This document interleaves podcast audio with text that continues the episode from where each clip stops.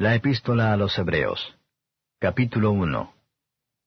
Dios, habiendo hablado muchas veces y en muchas maneras en otro tiempo a los padres por los profetas, en estos postreros días nos ha hablado por el Hijo, al cual constituyó heredero de todo, por el cual asimismo hizo el universo, el cual, siendo el resplandor de su gloria y la misma imagen de su sustancia, y sustentando todas las cosas con la palabra de su potencia, habiendo hecho la purgación de nuestros pecados por sí mismo, se sentó a la diestra de la majestad en las alturas, hecho tanto más excelente que los ángeles, cuanto alcanzó por herencia más excelente nombre que ellos.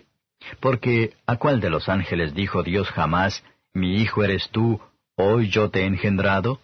Y otra vez, yo seré a él padre, y él me será a mi hijo?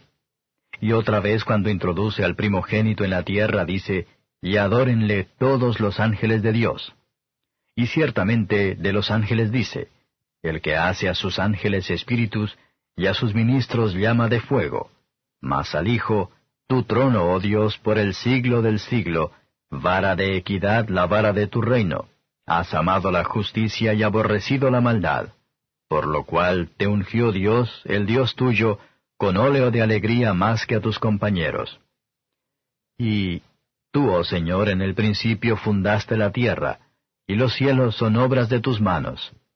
Ellos perecerán, mas tú eres permanente, y todos ellos envejecerán como una vestidura, y como un vestido los envolverás y serán mudados. Empero tú eres el mismo, y tus años no acabarán. Pues ¿a cuál de los ángeles dijo jamás, Siéntate a mi diestra hasta que ponga a tus enemigos por estrado de tus pies?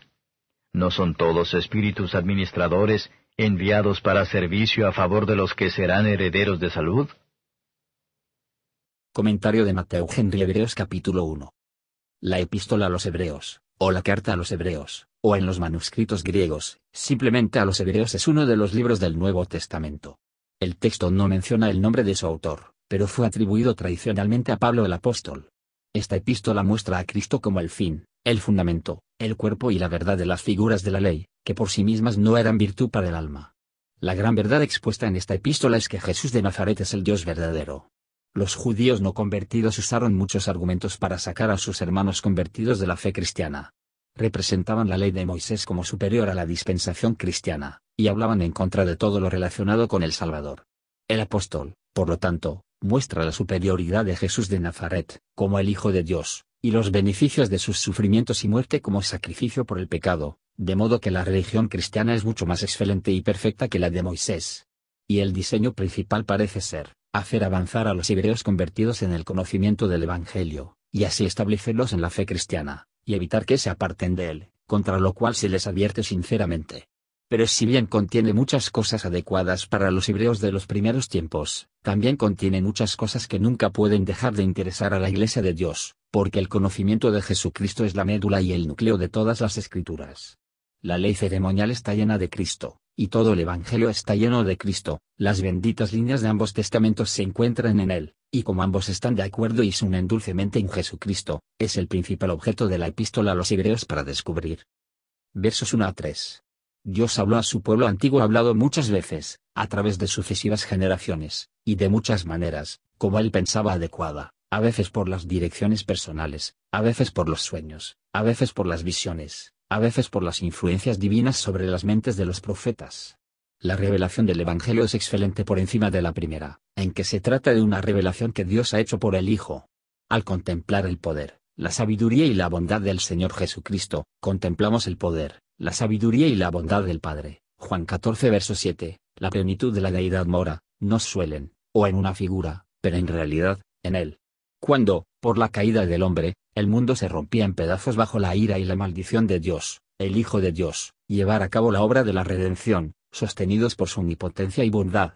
De la gloria de la persona y de la oficina de Cristo, se procede la gloria de su gracia, la gloria de su persona y la naturaleza, dio a sus sufrimientos como mérito como era una satisfacción completa al honor de Dios, quien sufrió una lesión infinito y afrenta por los pecados de los hombres. Nunca podremos estar lo suficientemente agradecidos de que Dios tiene de muchas maneras, y con tanta claridad cada vez mayor, que se habla a nosotros, pecadores caídos relativas salvación. Eso debería por sí mismo limpiarnos de nuestros pecados. Es una maravilla de amor más allá de nuestros máximos poderes de admiración, gratitud y alabanza. Versos 4 a 14. Muchos judíos tenían un respeto supersticioso o idólatra para los ángeles, porque habían recibido la ley y otras noticias de la voluntad divina por su ministerio. Se veían en ellos como mediadores entre Dios y los hombres, y algunos llegaron incluso a pagarles una especie de homenaje religioso o de culto. Por lo tanto, era necesario que el apóstol deben insistir, no solo en Cristo es el creador de todas las cosas, y por lo tanto de los ángeles sí mismos, sino como el resucitado y exaltado Cristo en la naturaleza humana, a quien los ángeles, autoridades y poderes, se sometan. Para probar esto, varios pasajes son traídos desde el Antiguo Testamento. Al comparar lo que Dios no dice de los ángeles, con lo que dice a Cristo, la inferioridad de los ángeles de Cristo aparece claramente. Aquí está la oficina de los ángeles, son ministros o siervos de Dios, para hacer su voluntad. Pero, se dice que la cantidad de cosas más grandes de Cristo por el Padre. Y vamos a dueños y le glorificaron como a Dios, porque si no hubiera sido Dios, nunca había hecho el trabajo del mediador, y nunca se había puesto la corona del mediador. Está declarada como Cristo estaba calificado para el cargo de mediador, y como había sido confirmado en él, tiene el nombre de su Mesías ungido. Solamente el hombre tiene sus compañeros, y como ungido con el Espíritu Santo, pero él está por encima de todos los profetas, sacerdotes y reyes, que nunca fueron empleados en el servicio de Dios en la tierra. Otro pasaje de la Escritura, Salmo 102 versos 25 a 27, se recita, en el que se declara el poder omnipotente del Señor Jesucristo, tanto en la creación del mundo y en su modificación. Cristo va a doblar este mundo como una prenda, por no ser objeto de abuso por más tiempo, no se debe usar como lo ha sido. Como soberano, cuando sus ropas de Estado se doblan y guardados, es una soberana todavía, por lo que nuestro Señor, después que haya puesto a un lado la tierra y los cielos como una vestidura, será siendo el mismo. No nos dejemos entonces el corazón en lo que no es lo que tomamos que sea, y no va a ser lo que es ahora. El pecado ha hecho un gran cambio en el mundo para peor, y Cristo hará un gran cambio en él para el mejor. Dije que los pensamientos de esta nos hacen atentos, diligentes, y deseosos de ese mundo mejor. El Salvador ha hecho mucho para aclarar a todos sus amigos, sin embargo, él tiene enemigos pero ellos se harán estrado de sus pies, por humilde sumisión, o por la destrucción total. Cristo irá conquistando y para conquistar. Los ángeles más excelsos son sino espíritus administradores, meros siervos de Cristo, para ejecutar sus órdenes. Los santos, en la actualidad, son herederos, aún no tengan en su poder. El ministro de ángeles para que ellos en su oposición a la maldad y el poder de los espíritus malignos, para proteger y mantener sus cuerpos, instruir y consolar sus almas, bajo Cristo y el Espíritu Santo.